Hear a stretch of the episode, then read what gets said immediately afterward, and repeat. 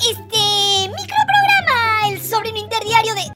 Oye, oye, no, Diego, corta, corta, corta. ¿Cómo que interdiario? Salimos de lunes a viernes, pelado. Es verdad que a veces tenemos algún inconveniente técnico y nos ausentamos, pero es que el sol está cayendo, pero el dólar viene subiendo.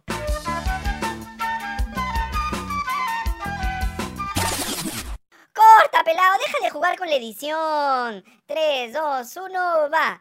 Este microprograma, el sobrino interdiario de Sálvese quien pueda, llega gracias a el Team Salvados, la comunidad premium de Sálvese quien pueda. Únete tú también desde 5 SO. Apoyen chorres, dale like, compartan el video, suscríbanse al canal, tócanos la campanita para hacer compinches y sobre todo, sigan yapeando y plineando. ¡Sálvate! Y sálvanos. Soy Diego. ¿Recuerdas que no salimos al aire durante dos semanas porque te perdiste en el desierto con tu tóxica? Pues resulta que no le hemos agradecido a nuestras seguidoras y seguidores por todo el cariño que nos han demostrado en sus mensajes. Nosotros también los extrañamos y les prometemos que mientras quede para los pasajes y no nos corten el wifi en el parque, vamos a seguir saliendo al aire. Pero recuerden que el apoyo de ustedes es muy importante. Muchas gracias a los que nos ven y en especial a quienes nos siguen apoyando con sus aportes. ¡Ya, lanza, pelado! Que por fin es viernes. ¡Qué vago eres, por mi madre!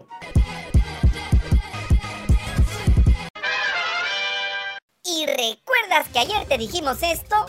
Bueno, así terminó la triste participación de la presidenta Dina Boluarte en las Naciones Unidas, por supuesto, cuando llegue y esté junto a su copresidente Alberto Tarola, nos dirán que han colocado al Perú en los ojos del mundo, que las inversiones internacionales empezarán a llegar por montones, que todos ven con respeto y asombro nuestro país y las corvinas sobre las olas nadarán fritas con su limón.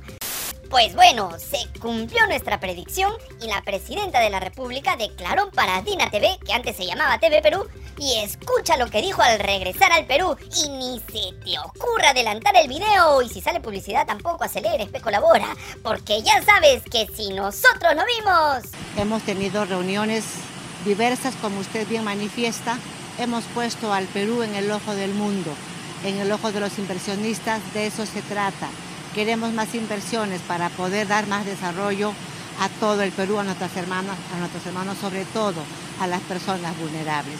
Hemos hablado de aportar no solamente la pobreza monetaria, sino la multidimensional. Así que vamos en ello. El Perú está en el ojo del mundo y estamos de vuelta. Gracias. Ah, su amigo, qué patero, disimula un poco, chamba es chamba, ya sabemos, pero tampoco hay que ser tan franelero. En fin, esperamos que por lo menos hayan subido el sueldo. Bueno, ahora sí vamos con cosas importantes. Ayer se presentaron los integrantes de la Junta Nacional de Justicia ante la Comisión de Justicia del Congreso que los investiga, como ya te hemos contado, con el único propósito de destituir a sus integrantes y terminar de hundir al Perú en una dictadura donde no habrá más equilibrio de poderes ni Estado de Derecho. Bueno, en nuestra opinión, ayer quedó demostrado que los argumentos de la moción presentada por la tía Crayola, la chimpunera Patricia Chirinos, no tiene ningún sustento, ni jurídico, ni legal, ni constitucional, ni sensato, ni de buen gusto, ni de nada. Sus argumentos son un adefesio. En la sesión no solo quedó en evidencia la falta de fundamentos sólidos contra los miembros de la Junta Nacional de Justicia, sino también la improvisación en el proceso. El abogado Samuel Abad, representante de los siete miembros de la Junta Nacional de Justicia, dio una clase gratuita de derecho a los integrantes de ese mamarracho llamado Congreso y demostró que la investigación contra los magistrados carece de un procedimiento establecido para una investigación sumaria y que no existe una definición en la normativa de lo que se entiende por una causa grave. Abad repasó los cinco cargos en contra de los miembros de la Junta Nacional de Justicia y no solo argumentó, sino que demostró claramente que ninguno de ellos tenía mérito suficiente para justificar su destitución. Abad señaló que la Junta Nacional de Justicia no está exenta del control, pero que éste debe seguir un debido proceso y no existen leyes ni procedimientos claros para su destitución por causa grave. Y no, no debemos confundir el caso de los integrantes del desaparecido Consejo Nacional de la Magistratura que fueron destituidos en un debido proceso ante la gravedad y las claras evidencias que demostraron que ese lugar era un auténtico nido de ratas. Escuchemos lo que dijo Samuel Abad a Epicentro TV sobre el proceso. Los argumentos de la moción son básicamente, no, no tienen sustento jurídico. por ahí se nota claramente una intencionalidad distinta. Yo espero que la Comisión de Justicia evalúe con madurez y moderación este tipo de eh, investigación o esta actuación que viene realizando y nosotros como abogados, defensores, como representantes de la Junta Nacional de Justicia, como usted comprenderá, hemos ido con argumentos jurídicos a una institución pública que es autónoma y que busca garantizar la independencia del sistema de justicia y también del sistema electoral, porque nombra al jefe de la OMP, eh, no le corresponde ingresar a debates políticos, le corresponde ingresar en el plano jurídico para sustentar las razones por las cuales jurídica y objetivamente esta investigación sumaria debe archivarse. Los miembros de la Comisión de Justicia hicieron todo lo posible por tratar de perjudicar y entorpecer la defensa de los magistrados de la Junta. No permitieron que el abogado Samuel Abad haga una defensa conjunta, teniendo en cuenta que la moción de Chirinos plantea la destitución de todos los magistrados. Pero se tuvieron que aguantar porque el abogado defendió uno por uno a los integrantes de la Junta, por más que se arañaron los otorongos, no lograron que los magistrados respondieran sus preguntas. Aquí eh, los miembros de la Junta Nacional de Justicia que están siendo invitados, como lo pueden apreciar los mismos miembros de la Junta Nacional de Justicia, como lo pueden apreciar los mismos señores de la prensa, no están respondiendo a las preguntas, están remitiendo al señor abogado, el señor abogado hace otras precisiones que no tienen nada que ver con la pregunta planteada, que quede constancia, Presidenta, de la forma y modo como se está procediendo la, esta, esta sesión. Muchísimas gracias. Yo no hago más preguntas, presidente. Vaya por gusto. Yo no me he negado. Las respuestas están por escrito y además el doctor Samuel Abad las está oralizando aquí frente a la comisión, frente a su comisión y a los señores miembros de la comisión. Y además, eh, señora presidenta, a ver, yo profesionalmente siempre me he manejado por sentencias del Tribunal Constitucional que han establecido los criterios. Eh, si esto es un control jurídico, yo tengo el derecho al debido proceso. Y el debido proceso gira en base a un principio fundamental que es la libertad. A mí no se me puede coaccionar a que yo responda. Yo tengo la libertad y en este caso la libertad es que yo he pedido que el doctor Samuel Labat responda a las preguntas. Entonces, yo lo que quiero es pedirle, señora presidenta, que se tenga cuidado. No me estoy negando. Muchas gracias, señora presidenta, señor congresista también. La respuesta que voy a brindar sobre los hechos que se me preguntan la voy a hacer por escrito.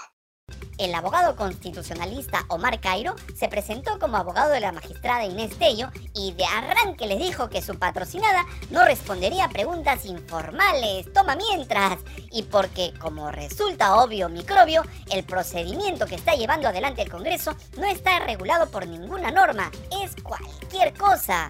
Pese al desorden y la incapacidad de la Comisión de Justicia, ayer mismo el Pleno del Congreso aprobó darle 14 días hábiles más a ese grupete para que continúe la investigación contra los integrantes de la Junta. Mención especial merece la intervención del congresista Alejandro Muñante, quien hizo lectura de la opinión del abogado Ronald Gamarra sobre lo que pensaba del Congreso.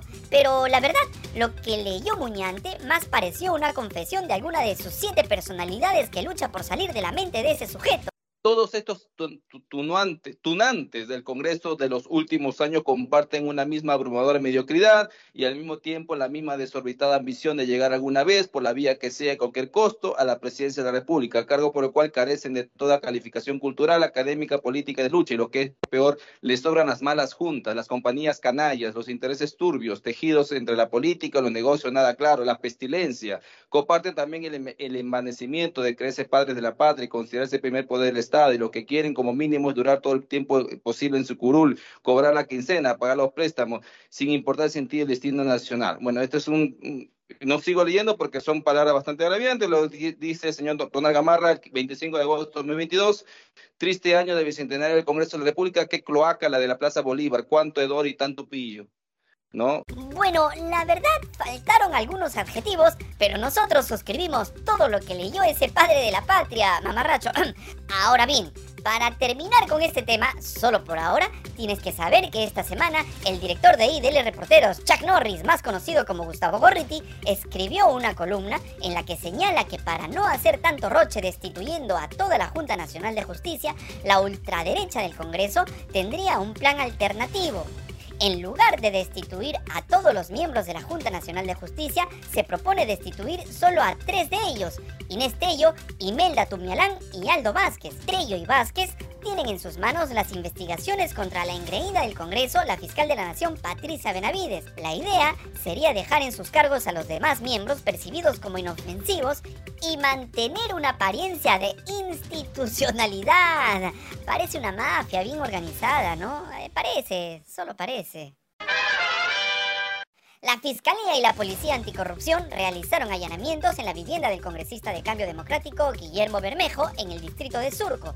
Todo esto como parte de una investigación relacionada con la presunta organización criminal conocida como los operadores de la reconstrucción. Bermejo está siendo imputado por el delito de tráfico de influencias agravado en perjuicio del Estado. Las autoridades también llevaron a cabo allanamientos e incautaciones en las oficinas del parlamentario.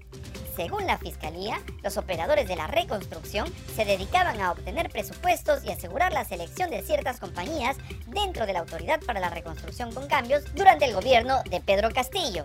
El congresista Bermejo aseguró que los allanamientos fueron solicitados por él y minimizó las diligencias asegurando que no se llevaron nada de su casa, salvo el celular de su esposa. Hoy día han venido, eh, más o menos 7 y cuarto de la mañana, como ustedes han visto, yo mismo le he abierto la puerta de la casa y se han ido con las manos vacías tal y cual han llegado. Se han llevado los celulares, ustedes que no tengo un celular del Congreso y un celular personal. Creo que sí de manera este, inapropiada, si es el término, se han llevado el celular de mi esposa. Excepto eso, no se han llevado absolutamente nada, porque obviamente nosotros no tenemos nada que temer ni nada que esconder. Bueno, así las cosas. Y si quieres reírte a carcajadas, no dejes de ver los nuevos cursos que Keiko Fujimori dictará en la escuelita naranja. ya te lo contamos el lunes, pero haz tu tarea y ríete hasta que te duela la panza. ¡Listo! ¡Nos vamos! Si te gustó esta defecio de programa que ya no sabe para quién trabaja, dale like, comparte el video, miserable, suscríbete al canal, tócanos la campanita para ser cómplices y sobre todo, sigue yapeando y plineando.